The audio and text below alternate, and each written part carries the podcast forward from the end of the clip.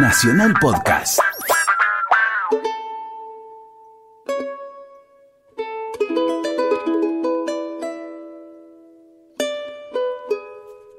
Buenas tardes, qué gusto estar aquí, domingo a la tarde, en Radio Nacional, la radio de todos, haciendo argentinos, este programa que intenta hacer una caminata por la historia de tantos compatriotas que van haciendo la historia. Y hoy en un programa especial porque vamos a charlar un largo rato con Claudio Mansi, Claudio Mansione. Supongo que ya esto te va llevando al tema de hoy, aunque el gran protagonista, o uno más en la mesa, va a ser Homero Mansione, Homero Mansi, ese hombre de Aniatuya que eh, quizá es uno de los tres grandes poetas del tango y si es un gran poeta del tango es uno de los grandes poetas argentinos.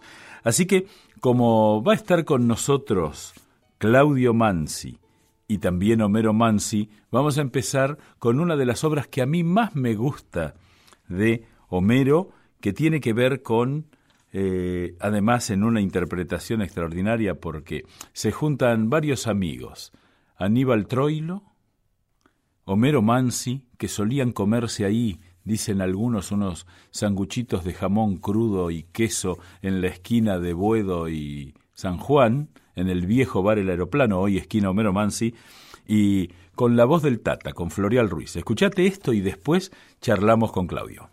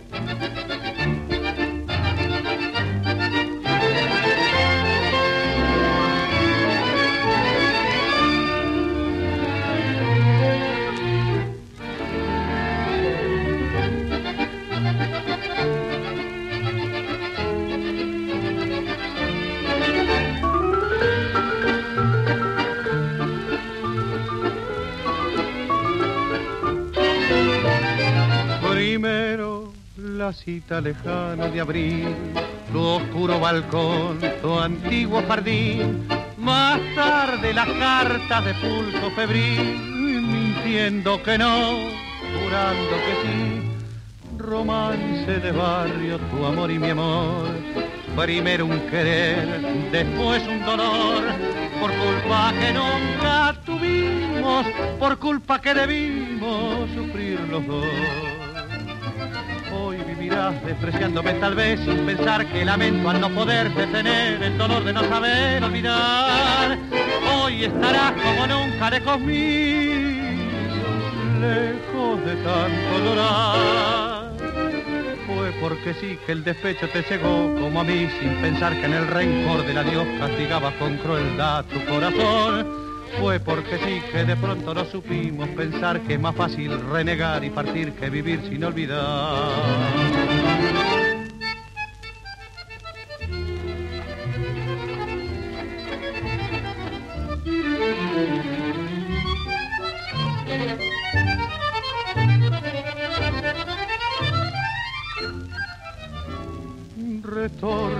Vencidas tu voz y mi voz trayendo al volver con tonos de horror la culpa que nunca tuvimos, la culpa que debimos pagar los dos. Estás escuchando Argentinos, estás escuchando Nacional. Bueno, Claudio, muchas gracias por venir aquí y muchas gracias por aceptar charlar de vos, de tu abuelo y Vos sabés que eh, el tango, el tango siempre no, nos encuentra con cierta madurez. Algunos incluso dicen que es una cuestión metafísica que tiene que ver. ¿Cómo estás? Hola, ¿qué tal? ¿Cómo estás? Buenas tardes y buenas tardes a todos los oyentes. Eh, gracias por invitarme eh, a este homenaje a, a, mi abuelo, a este gran poeta Homero Mansi, un poco olvidado, ¿Mm? Un poco olvidado porque, es decir, eh, yo puedo entender que los homenajes se deben hacer en vida, pero cuando los que han muerto ya hace, muchos, hace mucho tiempo, se los olvida en el, en el camino. Y eso es una de las luchas que tengo yo hoy en día para, eh, para que puedan llegar a, a, ponerse un poquito más en el lugar que le corresponde, estudiarlos, este, escucharlos. Mm, él con 43 años eh, fue una geografía en el país. Ahí, ahí, hay un detalle impresionante, a mí, de la biografía de Homero Mansi. El dato que más me impresiona son sus 43 años. Es decir, eh, un hombre que eh, tuvo estudios muy profundos, es decir, estudios académicos, que fue docente, que fue libretista del cine, grandes películas cuentan con el libreto hecho por Homero Mansi, eh, un compositor extraordinario y muy prolífico, y tenía 43 años. y lo más impresionante es que empieza prácticamente a los ocho años escribiendo para una murga del barrio de Boedo, Los Presidiarios. Eh, y a los 11 años, en realidad, su primer tema lo hace con el primo, con Prestera, eh, que se llama El Pibe. 11 años tenía. Ahí hay un dato que de tu biografía, Claudio, y de la de tu abuelo, que es muy interesante, que es que ambos nacen en Santiago del Estero. Eh, vos sabés que hay un tango que escribió tu abuelo, que yo de vez en cuando, despuntando el vicio, lo paso, que él, él nace en Añatuya, que era como la otra ciudad importante de Santiago del Estero, mm. una ciudad de una humildad a toda prueba, ahí en medio de ese clima seco, cálido. Eh, y él escribe ese tango tan simpático que es Añamía, ¿no? jugando con el Añatuya. Añatuya es un lugar que jamás podré olvidar. Claro. Que al final es Añamía. Correcto, pero qué impresionante. Eh, porque él no vive muchos años allí. No, eh, a los ocho años casi, un poquito menos, ya se viene a, Buenos Aires con la madre, ya empiezan los, el tema de los estudios. Eh, los hermanos mayores ya estaban acá, van a parar en la calle Garay, que son de la familia Prestera, la casa, que después pasa a ser para ellos. Eh, y bueno, sí, nace allá eh, en la estancia Añatuya, que no es la estancia 13, donde todo el mundo cree que nace. Ajá. Él nace en la estancia Añatuya, que es de los Prestera. Eh, los Prestera, como se sabe, bueno, eh, es eh, Mansione Prestera, eh, porque un Mansione se casa con una de las Presteras. Cuando nace, ya estaba terminándose la casa 13, que es de la estancia 13, que es de Añatuya, la cual hoy está totalmente destruida por X motivos.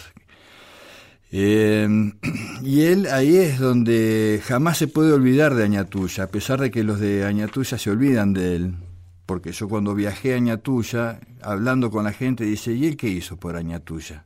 Y no se dieron cuenta que lo conocen, Añatuya lo conocen en Groenlandia, en China, en todas partes del mundo, gracias a Manse.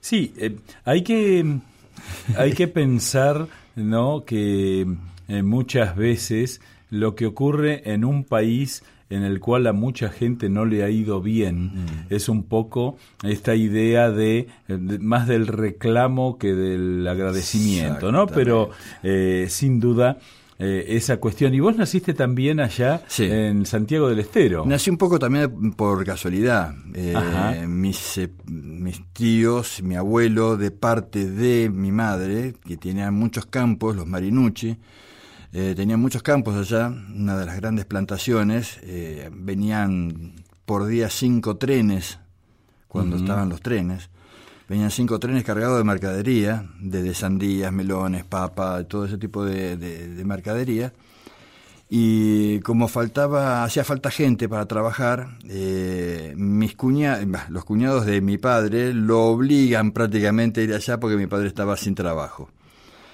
Eh, y él pensaba que era todo fácil, que era agarrar un avirome, un papel y escribir tantos cajones entran, tantos cajones salen.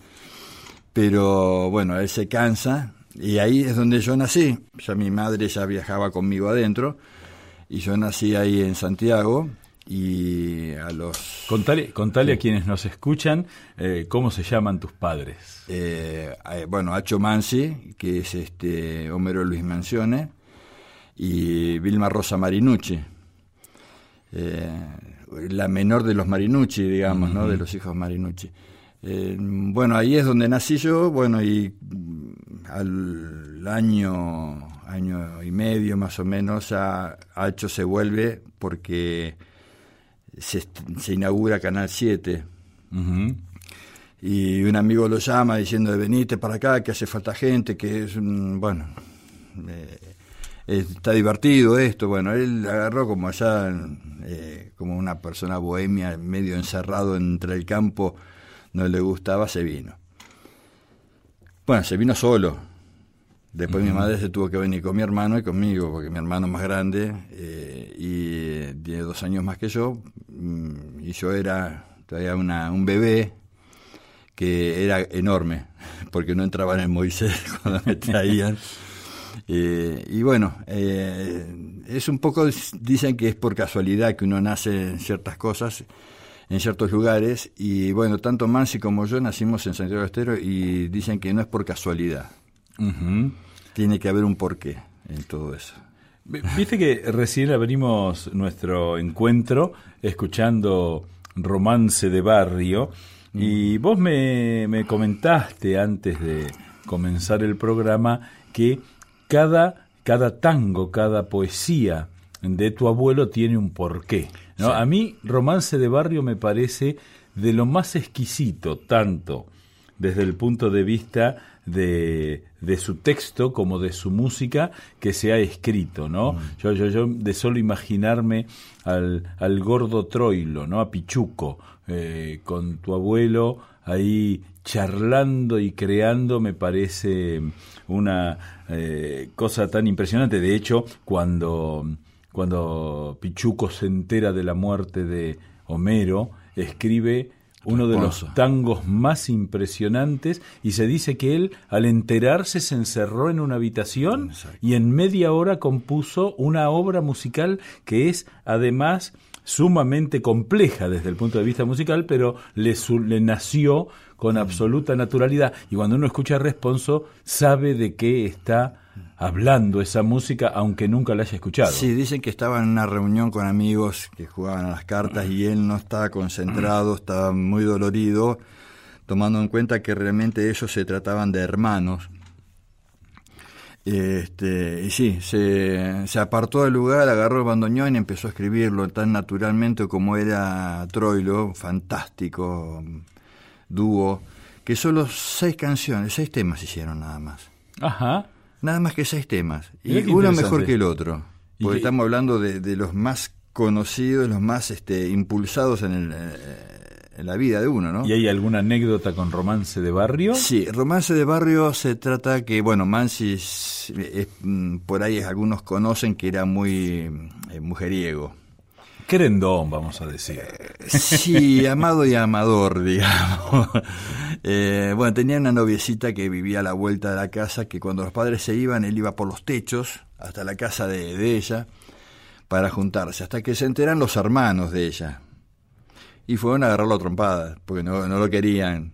Es decir, bueno, cuando se llega, cuando llegan ahí en la calle Garay, se encuentra con los hermanos de, Homero y ahí se agarran a trompadas entre hermanos. Eh, Vos sabés que yo siempre que paso ahí por Avenida Garay, entre el pasaje Danel y Sánchez de Loria, ahí está, eh, digamos, ya no está la casa, pero sí está el terreno, eh, digamos, el solar, donde estaba la casa en la que habitó Homero aquí en Buenos Aires. Hoy en día hay un duplex ahí. Y la casa de al lado, que es casi llegando a la esquina, es la casa gemela de la casa que, que era de Homero. Cuando uno ve las fotos lo descubre con claridad. Sí, y cuando, bueno, se encuentran los hermanos, se agarran a trompada y entre la chica y él, mirando todo ese tipo de cosas, ahí empieza eh, Mansi a tratar de, de sacarla a la chica de todo este problema. Por eso habla que eh, por culpa que nunca tuvimos, debimos pagar los dos. Porque la culpa de, de, la pelea de ellos no fue por culpa ni de él ni de ella, sino de los hermanos, de la familia, que no, no lo querían. Pero si uno va eh, detalladamente leyendo bueno, las culpas que él se hace cargo. Qué, qué interesante es ver cómo de un episodio de barrio en una ciudad como Buenos Aires, de celos, mm. de, de, picardías juveniles, cómo logra hacer una poesía portentosa y que además siempre ha sido elegida eh, por cantantes, por cantores extraordinarios, ¿no? Así que es verdaderamente muy bueno. ¿Te parece que escuchemos eh, algún otro tango y me contás anécdotas y seguimos hablando? Dale, dale. Bueno, seguimos aquí en Radio Nacional, la radio de todos, en Argentinos, charlando con Claudio Mancione, que si no te diste cuenta es el nieto de Homero Mansi. Eh, vamos con Fuimos, Troilo y Alberto Marino.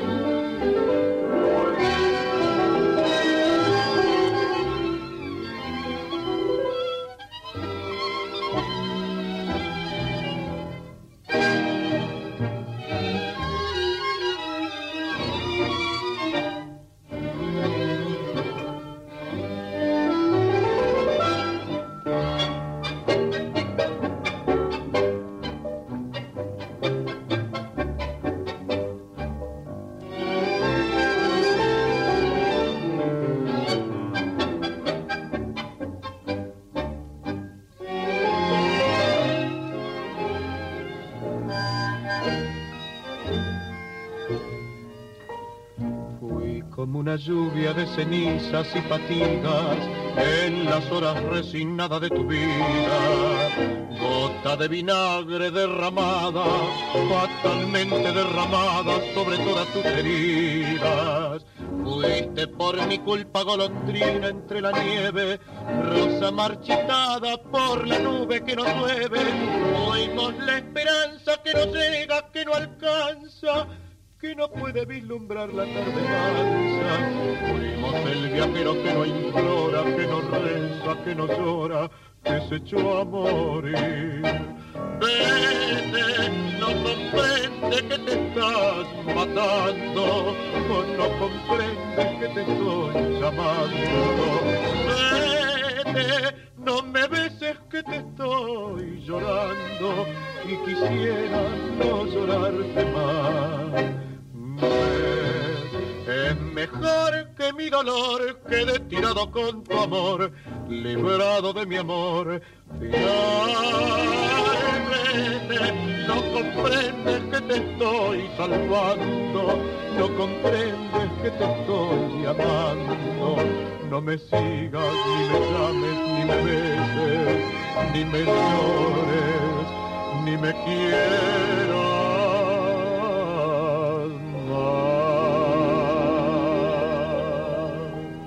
Fuimos. Fuimos es un tango que verdaderamente te genera, digamos, una, una situación de nostalgia. Yo creo que eh, siempre clasificar o calificar a, los poetas es difícil, pero, eh, digamos, si uno habla de los grandes poetas del tango, está Dijépolo, con quien comparte hasta durante un largo tiempo, digamos, muere en el mismo año. El mismo año. Eso es muy impresionante.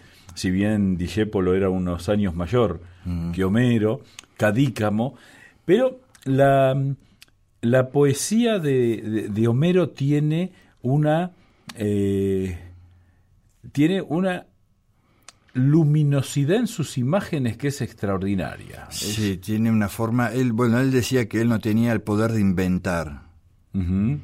Y él nunca inventaba, él escribía lo que vivía. De, de hecho, dice Polín, es una invitación eh, que le hace Mansi a Discepolo, y Discepolo lo toma de esa manera, por eso también muere el mismo año, aceptando esa invitación. Si uno lee bien, no es que le dice suicidate, pero de la forma en que él escribe y lo, lo, personifica a Discepolo, entre su dolor y el dolor de la gente, que él se hace cargo, Discepolo, eh, ahí es donde la depresión que, tenía Discepolo lo, lo, toma como una invitación. y fuimos, bueno, fuimos, es una, una carta de desgarradora total, que ahora te cuento cómo es. Discepolo y Mansi comparten su adhesión al peronismo, viniendo de lugares diferentes, ¿sí?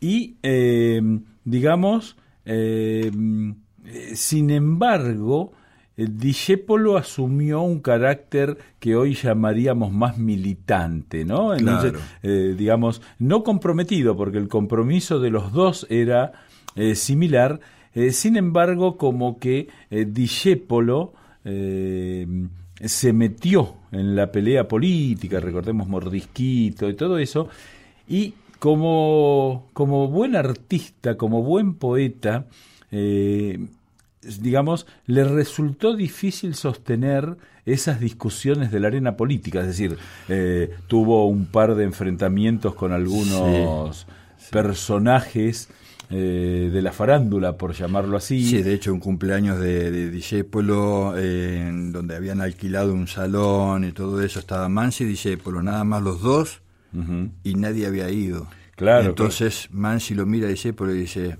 no te hagas problema que acá están los mejores. Sí, claro, claro. Eh, Como se querían, ¿no? Pero, de, digamos, eh, no deja de ser, hasta te diría yo, aleccionador para, para la historia y todo, eh, cómo, eh, cómo, a veces eh, hay que cuidarse, ¿no? Digamos, de, hecho, Discepolo no lo toleró, eh, por supuesto, las causas por las cuales alguien se deja caer son imposibles de determinar, pero sin duda su ese rechazo que él sintió lo afectó en el caso de, de Homero, digamos como que tuvo más él siguió trabajando en el cine, no tuvo enfrentamientos personales con... con la política. Eh, hay una cosa que yo digo que la política no existen amigos, sino socios. Bien, eh, muy buena definición. Mm, Mansi, el peor enemigo que tuvo fue él mismo en la política. Ajá. Porque él tenía amigos. Y los enfrentamientos, fíjate que cuando se pelea con Ulises Petit de Murat es por política. Y habiendo, habiendo hecho obras maestras del Maestras y maravillosas y haber ganado premios. Inclusive el último, la última película que graba con, que hace con Ulises Petit de Murat es Nunca te diré adiós. Como diciéndole a, Ulises Petit de Murat que él no, no se despide de, Ulises, sino que Ulises se va a México a vivir y ahí es donde se, se separa ese binomio. Claro, porque, eh, digamos, la guerra gaucha que es una... Eh, cuando se hizo el digamos, una suerte de censo, no sé si llamarlo así, una encuesta entre los grandes directores de cine argentino sobre la, cuando se cumplieron 100 años de la primera película argentina y la Guerra Gaucha, por escándalo quedó como la primera película, ¿no? Sí, yo creo que eh, hay, hay películas como eh, Su mejor alumno, La Guerra Gaucha, El viejo Ucha, Escuela de Campeones, eh, que marcaron. que con, Escuela de Campeones me pasó algo muy particular. Eh, si alguien no la vio, consígala y véala en estos tiempos que es tan fácil. Escuela de Campeones es la vida de Alexander Hutton Watson, el fundador del fútbol en la Argentina. Está el colegio acá, en Belgrano. En Belgrano está el colegio, el, el Belgrano Day School. Eh, el, Hudson School. El Day School está, está cerca, está a unas ah, cuadras. El Belgrano Day School está en unas cuadras. Eh, está sobre la calle mm, Kramer, eh, el, colegio Hudson. Ahí está. Y es muy interesante porque eh, bueno, Pedrito Cuartucci es el protagonista. y vos sabés que un día mirando la película descubro que conozco el lugar. Y se filmó en la escuela que yo hice el secundario, en el Bajo Belgrano. El Bajo Y Belgrano. nunca, nunca se- el- lo que hoy es el Instituto San Román, en ese entonces Academia Santa Teresita, yo veía que había algo que me parecía, así que eso me generó una, una empatía con esa película para siempre. Sí, ¿no? es- aparte es bárbara. Es una película muy, muy linda. preciosa, El preciosa. primer partido de fútbol se hace en el planetario, donde Claro. hay un monolito ahí indica- indicativo. Eh, bueno, esa película es monstruosa y se está haciendo vuelta. Ajá, qué bueno. Estamos este, Qué bueno. haciendo el remake. Eh, lamentablemente el cóndor de, de oro que había ganado Mansi con esa película desapareció. Eh, alguien se dijo, ah, esto me parece que está perdido acá y se lo llevó. Y, Eh, ¿se, se puede saber de dónde se lo llevaron? Eh, habían llevado los tres, pre- las tres cóndores eh, a un programa y uno desapareció. Bueno. Eh, bueno, qué sé yo, algún día se podrá recuperar. Ojalá que esta película vuelva a obtenerla. Vos sabés y que- volviendo al tema, eh, fuimos, perdón que, No, que dale, te digo. dale. Eh, fuimos es una carta desgarradora cuando él ya se entera que está enfermo de cáncer. Eh, acordémonos que hoy en cáncer más o menos te puede alargar la vida, los, los Sí, medicamentos. sí, hasta puede curarte. Hasta hoy. puede curarte, pero en esa época no. Tuvo muchas operaciones, Mansi. Y bueno, eh, sabiendo todo esto, uno sabe que la historia con Eliomar eh, era una, una historia paralela a la de su vida matrimonial con su hijo. Eh, y si uno lee de- detalladamente cuando habla de fuimos, fui como una lluvia de cenizas, eh, estamos hablando de que él, una lluvia de cenizas es molesta, y él se sentía molesto hacia la otra persona. Entonces, ¿qué pasa? Eh, le está pidiendo que se vaya. Yo te amo, pero andate, porque te estoy haciendo mal. Ujú. Ese, ese famoso, ese famoso, esa famosa paradoja del amor muchas veces, Exacto. que el mejor acto de amor es el alejarse. el ¿no? alejarse o alejar a la otra persona. Por eso es que eh, mm, gotas de vinagre Sí, fatalmente derramadas sobre todas tus heridas. Es, es el dolor que la otra persona está sintiendo porque por más que te ame, Son descripciones tan realistas y tan claras. A mí una frase que me encanta, que me encanta es esa de Barrio de Tango, cuando dice el farol balanceando en la barrera y el misterio de adiós que siembra el tren. Pocas poesías, además porteñas, muestran algo. Te propongo seguir escuchando música, Dale. vamos a la tanda Genial. y seguimos aquí charlando con Claudio Mansi. Vamos con Homero al Sur, una buena interpretación de una muchacha llamada Gabriela Novaro.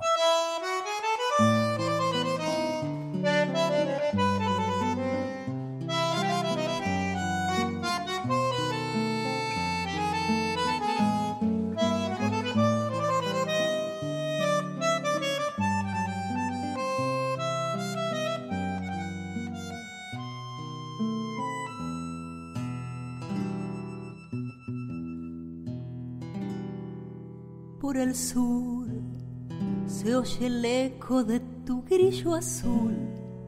Por el sur andas de tango con el sueño.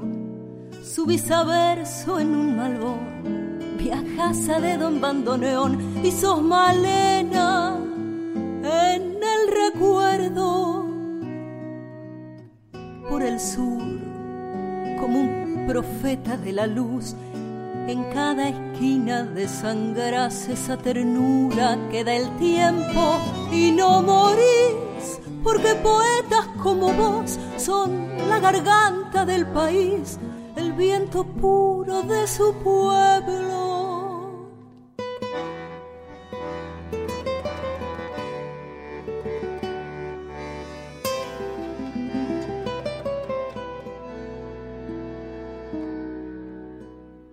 Ayer no más te saludó Polín.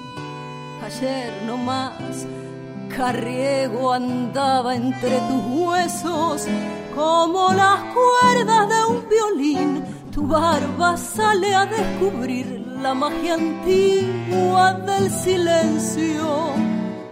Ya no hay alfalfa y terraplén, ya no hay codillo y corralón, no está la esquina del herrero, pero en el aire está va tu amor, iluminando tu ciudad. Homero, en el aire está tu voz y entre la gente va tu amor, iluminando tu ciudad. Homero.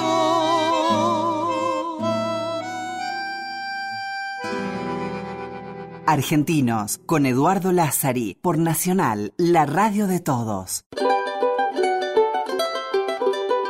En Nacional, Argentinos, con Eduardo Lázari. Y seguimos en esta tarde de domingo charlando de un muchacho que nos ha hecho recorrer Buenos Aires desde un lugar extraordinario como fue Homero Mansi en esa en ese transitar de imágenes, en ese transitar de, eh, de metáforas, pero bueno, para hablar de Homero Mansi estamos con Claudio Mansi, que, eh, con quien estamos teniendo una deliciosa charla.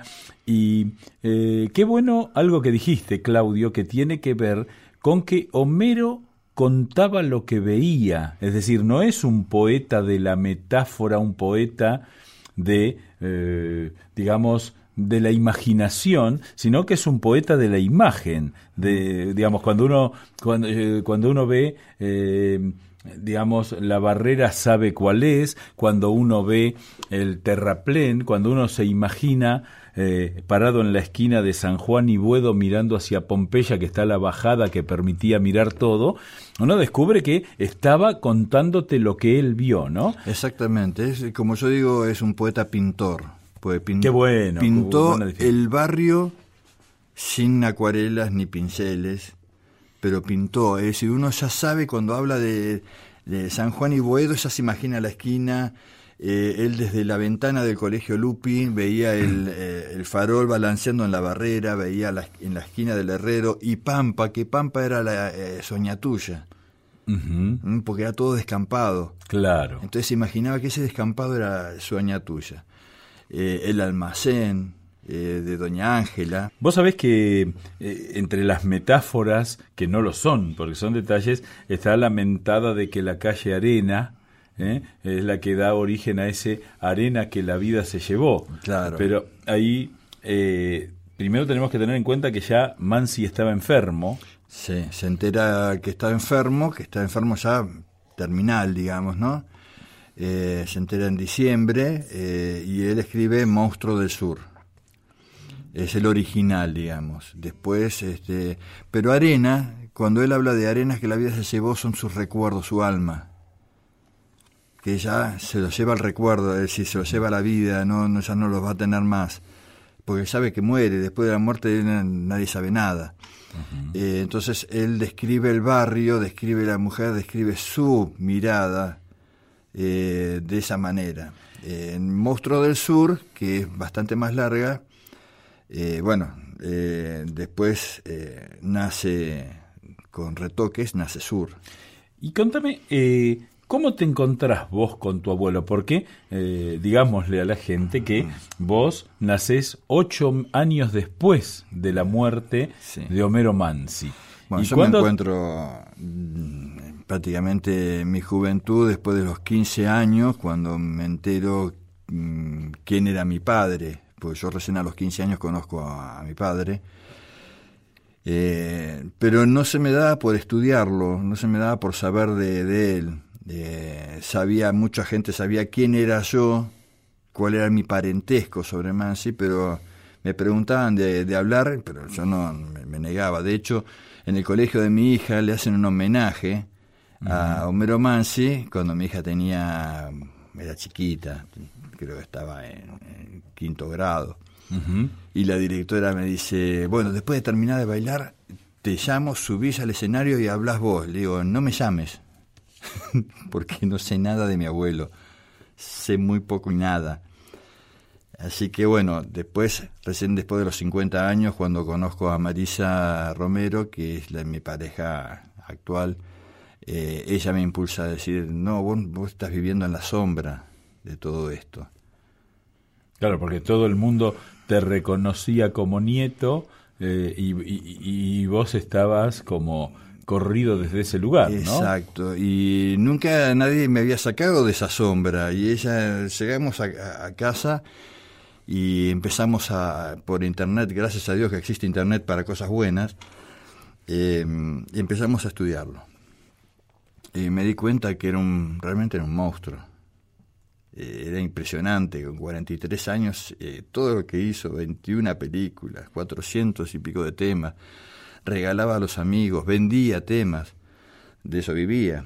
Claro. Eh, creó Sadaik, Argentores, eh, eh, fue periodista, decano, cuántas cosas más en 43 años. Yo creo que sí tuvo cinco minutos para hacer a mi padre, porque después no te da el tiempo para todo. Escribir tanto, le escribe a Perón, le escribe a Evita, eh, la Perón se la presenta a Evita, es decir, eh, en el Luna Park, cuando hacen el, eh, por el tema del terremoto de San Juan. De, San Juan. los únicos dos lugares que habían libres estaban al lado de Perón y uno de los hermanos, que era custodia, lo llama Homero, che, mirá, Homero, este, está acá Evita, y pero no hay lugar, no sé dónde dejarlo, que pasen, que vengan conmigo la lleva Evita y a la amiga, que no me acuerdo el nombre, y le dice, acá, estos son los únicos dos lugares que hay. General Perón, Evita, eh, ahí la presenta a Evita. Eh, entonces eh, después se hacen muy amigos. De hecho, cuando Mansi está, muere en el Costabuero, Evita estaba en el piso de arriba, porque muere un año después, Evita. El Costabuero está acá en la Facultad de Medicina. Eh, Carrillo, que era el que lo atendía a él. Ah, mira vos. Que bueno, cuando a él siempre hay muchas anécdotas de que un amigo le dice al doctor, un amigo de Mansi le dice al doctor Carrillo, le dice, Mansi necesita un tubo. ¿Cómo puede ser que necesite un tubo? Entonces llama por teléfono, manden un tubo de oxígeno, por favor. No, no, un tubo, un teléfono, tiene que pasar las fijas. Porque era muy burrero él. Le trae un televisor cuando aparecen las primeras imágenes eh, de televisión y Mansi, eh, doctor Carrizo le pone el televisor ahí, Mansi ve eso, mira fijo cuando termina toda la, transmisión y dice, qué peligro. Ya él sabía que el televisor era un peligro. claro, mira vos. Eh, es decir, como todo, como Internet, como todo, es un 50% positivo, un 50% negativo. Si, eh, si sabes usarlo, es el 50% positivo. es el, el, hombre tiene que usar los instrumentos, ¿no? Así que, y digamos, eh, más allá de este aspecto, digamos, eh, de lo artístico, que sin duda es lo que lo hace trascender, eh, me imagino, ¿vos tuviste oportunidad de hablar eh, con tu padre de su padre? Mm, una sola vez. Ajá. Eh, una sola vez que yo le hice una pregunta, mm, dos o tres meses antes de que mi padre muera, le dije, necesitaría que me cuentes algo del abuelo. Y me dice, no, las cosas del abuelo quedan en familia. Y ahí me enojé mucho. Porque yo qué soy. Claro, claro, claro, claro. Entonces ahí me enojé mucho.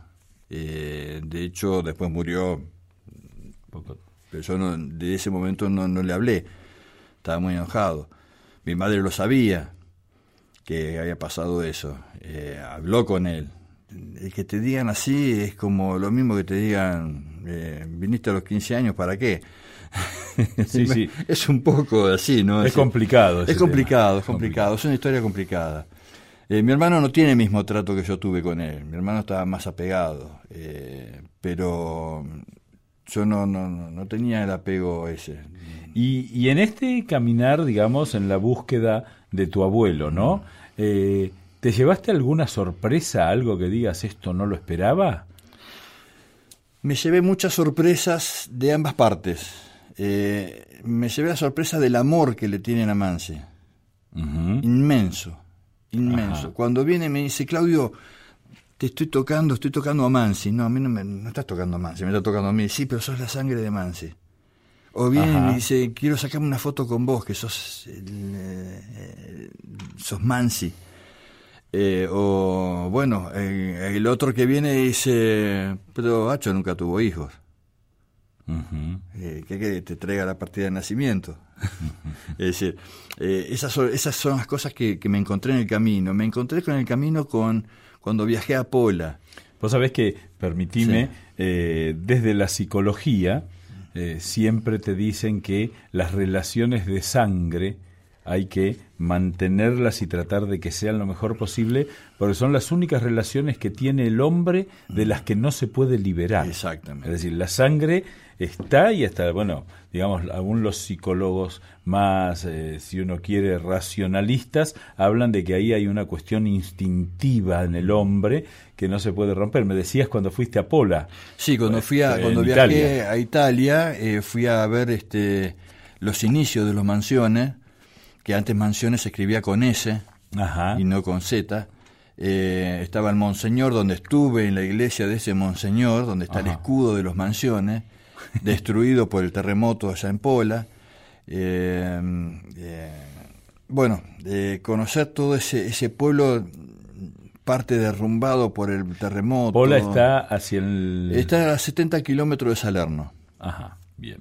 hermoso. Es un lugar muy lindo, un valle hermoso, la montaña con todo el, pueblo viejo, digamos, la, ciudad vieja.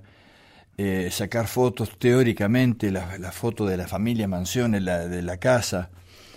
Eh, esas son las gratitudes que me da la vida de seguir Mance ahora estoy por hacer un viaje a, Italia para conocer Génova, que es el puerto donde sale Mansi, él de no llegó, Él no llegó a, Italia, él pudo volver, no, no, Creo que no. Creo que ningún Mansione pudo volver a, Italia, salvo yo o algún otro que, de, los parientes actuales, ¿no? Eh, pero no, no creo. Eh, el, bueno, el monseñor este que te estaba comentando decide ponerle Z en vez de S. Ajá. Algunos de los mansiones dijeron que sí, otros dijeron que no, otros dijeron que tiene que ir con C, es manchone, eh, no. Entonces, eh, el nuestro quedó con Z. Eh, los, vienen todo el mismo ramal, que antes era Manso Leroy. Y Manso Leroy después se deformó a Mansiones. Y después llega a la digamos, a la cumbre del conocimiento universal siendo man. Siendo man, sí, que un día se le ocurre, saque, un nombre artístico, cortar. Eh, el, el, uno, digamos, one, eh, en inglés es uno, cortó ahí Mansi, dijo. Qué bueno, qué bueno. Y, digamos, eh, algo que es notable desde el punto de vista musical mm. en tu abuelo es que él componía y tenía excelente relación con diversos compositores mm, musicales. Troilo, vos recién hiciste, eh, destacaste un detalle que es que solo seis tangos compusieron juntos. y uno tiene la idea de que fueron centenares. Sí, exactamente. Centenares fueron con Sebastián Piana. Bueno, con Piana, con Piana es increíble increíble. Ahí, digamos, son como esas duplas que eh, todos se dicen Piana Mansi, Piana Mansi, y también, bueno, Sebastián Piana. Eh, un gigante que, bueno, también padece de cierto olvido, ¿no? Mm, exactamente, eh, Yo creo que ahí en el tango está faltando un poquito de tratarlo con el debido respeto. ¿Qué quiero decir con esto? digamos, obviamente el tango muestra toda su vitalidad eh, y se, rescatan anécdotas, se rescata todo, pero me parece que hay que... Eh, está, está faltando algo así como en algún momento ocurrió con la música clásica, con eh, la música barroca, con la música de ópera, mm. que fue que alguien lo sistematizó. Viste que con la, la, música clásica vos sabés que tal obra es la opus número tanto. Entonces, de pronto, eh, cuando uno ha podido hacer la eh, discografía de Osvaldo Fresedo y te enterás que grabó 1210 tangos, mm. ¿no? Que es una, una, cosa gigantesca, que hay grabados cerca, digamos en la época hasta 1980, hay grabados cerca de 80.000 tangos, mm. no hay otro género musical en el mundo que haya grabado en tan corto tiempo tal cantidad de cosas. Me, me parece que ahí, digamos, está faltando esta suerte de sistematización para que nos creamos de una buena vez en serio que el tango es una cosa seria, ¿no? Claro, y hubo, hay que tomar en cuenta que es la cuna del tango, la época de Castillo, de, de Castro Castillo, Sebastián Piana, eh, de Troilo, eh, Homero Espósito, es la parte de Está bien que antes existía el tango de esa parte, pero la cuna, el, resurgimiento del tango canción, la, poesía que inventa Mansi, o que no inventa, sino que eh, saca a flor de, en el tango, eh, que hay muchos que dicen, pucha, yo tenía que haber escrito eso. bueno, la genialidad del poeta es aquella que le permite tomar eh, alguna, ese aspecto eh, de carácter universal que todos se pueden sentir autores y todos se pueden sentir representados, ¿no? Porque ¿quién no ha tomado algún algún tango para decir algo, ¿no? Porque el tango lo expresa mejor que uno mismo. te propongo que en la despedida musical del programa escuchemos la que se ha colocado en el lugar de obra cumbre, no sólo de la obra de Mansi, sino de eh, el tango en general, que es Sur, que incluso hasta películas se han filmado basadas en él. ¿Te parece bien? Me parece bárbaro. Vamos, y además en una versión que yo creo que el que la escuche se va a sentir bien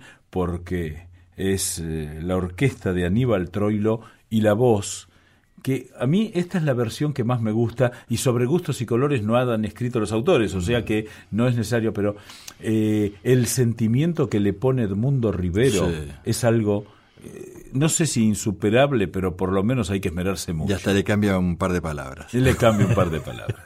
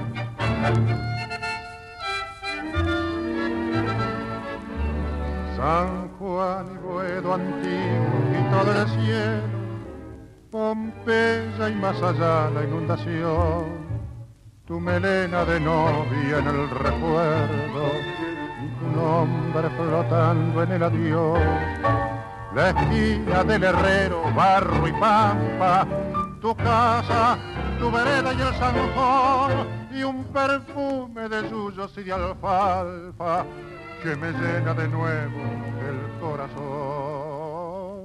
Su paredón y después una luz de almacén. Ya nunca me verás como me vieras, recostado en la vidriera, esperándote. Ya nunca alumbraré con las estrellas nuestra marcha sin querellas por las noches de Pompeya, las calles y las lunas suburbanas y mi amor en tu ventana, todo ha muerto, ya lo sé.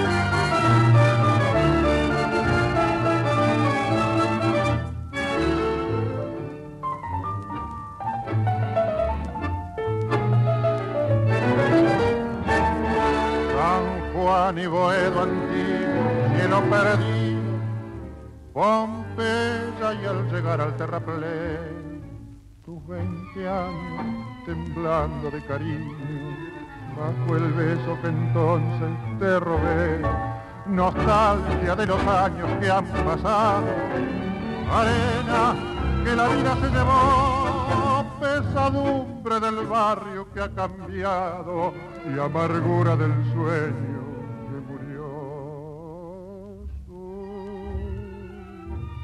paredón y después una luz de almacén.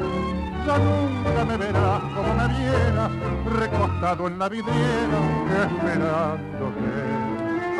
Ya nunca alumbraré con las estrellas nuestra marcha sin querellas por las noches de Pompeya, las calles y las lunas suburbanas y mi amor en tu ventana. Todo ha muerto, ya lo sé.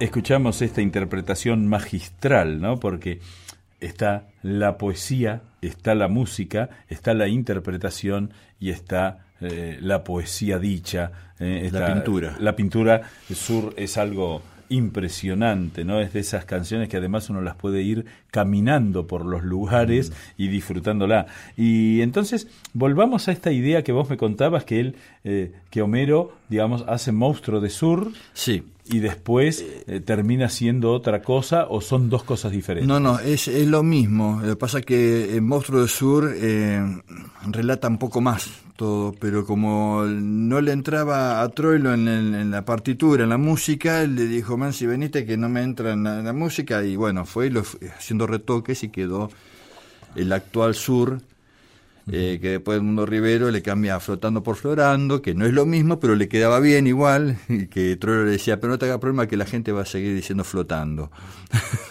ahí, ahí vos dijiste algo que es muy interesante, porque la hermandad y la confianza que tenían que tener Troilo y Mansi para que uno le dijera, che, cambiame la letra que no me entra en la partitura, es que, eh, digamos, eran lo mismo, porque en general hay que decir que los poetas, a veces, o los escritores, cuando alguna vez por algún requisito de tiempos, de formas o simplemente de temática se le hace una observación, son, son gente de fácil ofensa.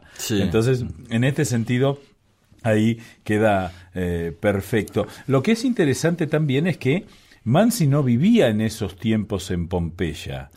No, en los últimos años vivió en Palermo, en la calle Oro y Libertador, muy cerca del hipódromo. De hecho, eh, el día que se interna, nuevamente y por última vez en el Costagüero, eh, le dice a Manolo, que era el taxista que siempre lo llevaba a todos lados, le decía, Manolo, me hace un favor, el último favor te voy a pedir. Eh, ¿Me das una vueltita por el hipódromo por última vez, así lo veo? Qué fuerte. Y fuertísimo para el chofer, porque él no estaba entendiendo bien de qué se trataba el asunto. Ella sabía que era el final. Qué impresionante. Y sin embargo, sus imágenes de Pompeya son de una frescura absoluta. Total, y, una frescura. Y, una descripción. Yo, yo, le recomiendo siempre a la gente irse a caminar ahí por Esquiú, llegar a Tabaré, darse una vueltita. Está cerca el Museo Mano Blanca. lo, que era, lo que era el Colegio mm. Lupi sigue en pie. la ventana donde está justo la esquina arriba del bar El Buzón.